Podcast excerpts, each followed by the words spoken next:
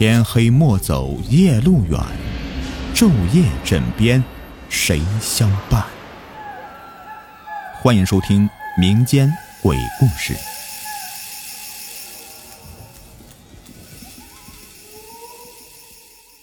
傻子，我做过一件让我终身后悔的事情，虽然没有人责怪我，但是我却永远无法原谅我自己。小时候生活在码头附近，因为经常有货物在这里集散，所以附近有很多大型仓库。小时候啊，那些仓库就是我们的基地，我们从仓库的窗户爬进去，一群小男生在这里面玩耍，在这里长大，这里留下了太多的童年回忆，美好的、难过的、恐怖的。我最好的朋友叫阿豪，他长得身体健壮。和他在一起就没有别的大孩子敢来欺负我，我们经常形影不离。三年级的那个夏天，离我家不远的十七号仓库发生一件令人震惊的事情：一个年轻姑娘踩着货物爬上仓库的顶棚，上吊自杀了。听回来的大人们说，因为仓库常年没有人进去，那姑娘已经在上面吊了足足有三天了。当被仓库管理员发现的时候，尸体已经是腐烂发臭，成团的苍蝇围着尸体嗡嗡乱飞，长长头发披散下来，遮住了整张脸，舌头伸出来那么长。从那以后，家里的大人们就禁止我们再到那个仓库附近玩耍了。但这件事就着实奇怪，我和阿豪心里面都明白，因为就在消息传出之前。我们几乎是天天光顾那座编号为十七号的仓库，却始终没有发现，在那座仓库的顶棚上悬挂着一具女尸。我和阿豪秘密的商量，要再回到那座仓库一探究竟。一天中午吃过午饭以后，我和阿豪就悄悄的溜出家门，两个人碰头以后，就秘密前往了十七号仓库。我们对这里十分熟悉，顺着东边一棵树爬上房顶，再双手抓住房檐一荡，就能从仓库的南墙上的一个小窗户钻进仓库。这种考验体力的事情总是阿豪打头阵。我看着阿豪钻了进去，也紧随其后钻进了那扇小窗户。我脚一落地，阿豪立即对我做出一个噤声的手势，摆摆手招呼我过去。和他一起躲在一堆麻袋下面，我屏气弯腰，快步跑过去，躲在了阿豪身后，压低声音问他：“怎么了，阿豪？是不是有什么情况呀？”阿豪一脸严肃的回答：“暂时还没有，咱这不是营造点紧张气氛，电视剧里都这么演的。”阿豪顿了顿，接着说道：“我怀疑呀。”那个死去的姐姐的尸体是后来被人搬进来的，要不然咱们天天来这里，怎么就没有发现尸体呢？咱们现在兵分两路，去寻找有没有什么蛛丝马迹。我用力点点头，刚转身准备出发，又觉得哪里不太对劲，就赶紧回来拉住阿豪问：“阿豪，你说的蛛丝马迹，什么才算是蛛丝马迹呢？”阿豪白了我一眼，不屑的说道。哎呀，亏你平时学习比我好，怎么连这个都不知道啊？就去找一找有没有什么奇怪的脚印或者血迹、头发这样的都行。我点点头，两个人就此兵分两路。仓库里面的光线不算好，只有从南边墙壁上几个小小的窗户射进来的亮光，投射到地面上，形成一个又一个长方形的光斑。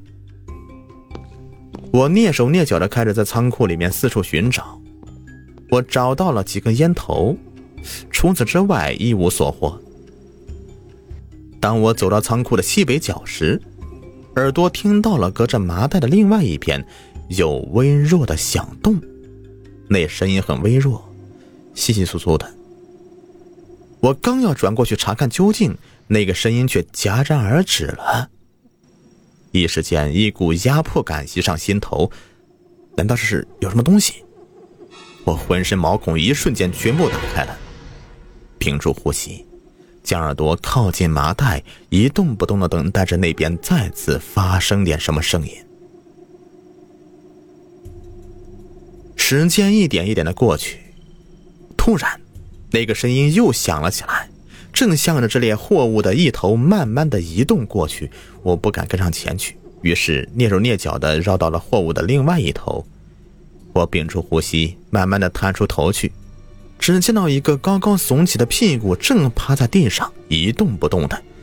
我仔细辨认了一眼那个裤子的颜色，这才松了一口气，原来是他呀。我灵机一动，轻手轻脚的慢慢的靠近那个屁股，然后一抬脚贴了上去，就听到“哎呦”一声，那屁股向前一趴，随后传过来一阵骂声：“奶奶的，谁呀？这么缺德！”那人转头，见到是我站在身后，捂着嘴巴，一个劲的乐。这人呢，正是阿豪。阿豪站起来追着我就要开打，我哪里肯让他追上啊？借着仓库里的复杂地形，开始和阿豪打起了游击。绕过几个弯之后，阿豪就被我完全甩开了，我就靠在一堆麻袋后面，呼呼的喘着气。突然，我又听到那个稀稀疏疏的声音，那声音夹杂着一声又一声的喘息。我正向着背后我这类货物的一头慢慢移动，我就故技重施。向着货物的另外一头摸过去，探头一看，果然又看见一个高耸的屁股正趴在地上一动不动的。我不禁觉得好笑，这个阿豪可真够笨的啊！同样能上两回当。我再次的蹑手蹑脚的靠近那个高耸的屁股，然后将自己的脚高高抬起。瞄准那个屁股，准备狠狠的踹一脚。刚子，刚子，你在哪儿？我不追你了，你出来吧。突然，仓库的另外一边就响起了阿豪的声音，我一瞬间呆住了。听声音，阿豪在仓库那头，离我很远的地方。那，那现在在我面前趴着的这个，又是谁呀？我的脚僵在半空中。冷汗顺着额头流下来，但是我不敢动弹，我生怕惊动面前这个东西，但是怕什么就来什么。那高耸的屁股似乎是察觉到了后面有人，突然不再动了。慢慢的，他就一点一点的转过身来，看清了他的全貌。我的嘴巴惊得合不拢，眼睛也惊恐的瞪到最大，我简直不敢相信自己的眼睛。那东西慢慢的转过头来，一头杂草一样的长头发拖着地面，整个面部完全被遮挡，只有从那一堆乱蓬蓬的头发里面垂下来的那一条粉红色的东西。天哪，那是一条长长的舌头！我天哪！我惊叫一声，扭头就跑，向仓库的另外一头跌跌撞撞的逃命去。阿豪。就在那个方向，只要找到阿豪，他会保护我。这是我当时的唯一念头。我风一般的穿过一排排的货物，终于快到刚才阿豪声音所在那个位置了。我心中一阵狂喜，有了阿豪，我什么鬼东西都不怕。刚子，刚子，你在哪儿？一个声音从我刚才跑回来的方向传来，我猛地站住了脚步，扭头侧耳倾听。果然是阿豪的声音，肯定是阿豪刚才听到了我的惨叫，赶过去救我了。我的心脏砰砰直跳，两个念头在我心中打架：去救阿豪还是不去呢？去还是不去呢？我陷入两难的境地。突然，那个方向传来一声惊恐的尖叫：“妈呀，这什么鬼东西？呃，救命！救！”紧接着，那声音就像是被堵住了嘴巴，变成了一声声的闷闷的呜咽。恐惧战胜了理智，我冲那个声音的方向抹了一把眼泪，撒开腿跑向仓库南面，然后我手脚麻利的从那扇小窗户钻了出去。当我站在仓库外面时候，还是依稀能够听到仓库里面阿豪的呼救声，断断续续。我在仓库外面站了足足有十几分钟时间，这才意识到应该去找大人过来帮忙。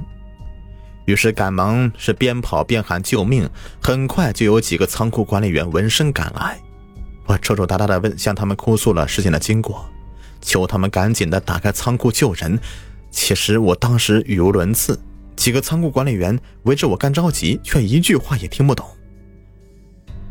好在先前这里已经发生过一起事故，他们看我一边说一边是指着仓库比比划划的。一位管理员一拍大腿喊道。哎呀，不好，可能出事了！快，快打开仓库！剩下几个管理员立即会意，赶紧掏出钥匙，打开了仓库的门。几个人一拥而入。不久，我就看到了他们抱着一动不动的阿豪跑了出来。几个人一阵忙碌，把阿豪送去了医院。在那之后一个多月，我都没有再见过阿豪，直到有一天。我悄悄来到阿豪家的门口，趴在他家院墙上往院子里面张望。只见到阿豪呆呆的坐在一个小板凳上，目光呆滞的盯着手里的一幅画，口水不受控制的从阿豪嘴里流下来。衣服的前襟湿了一大片，也浑然不知。阿豪傻了。我好奇他手中那幅画，一阵风吹来，那幅画从阿豪的手中飞出来。飘落到地上，我清楚的看到，那幅画上面画着的是一个长发遮面、拖着一条长舌头的女鬼，就是那天我在仓库里面看到的那个女鬼。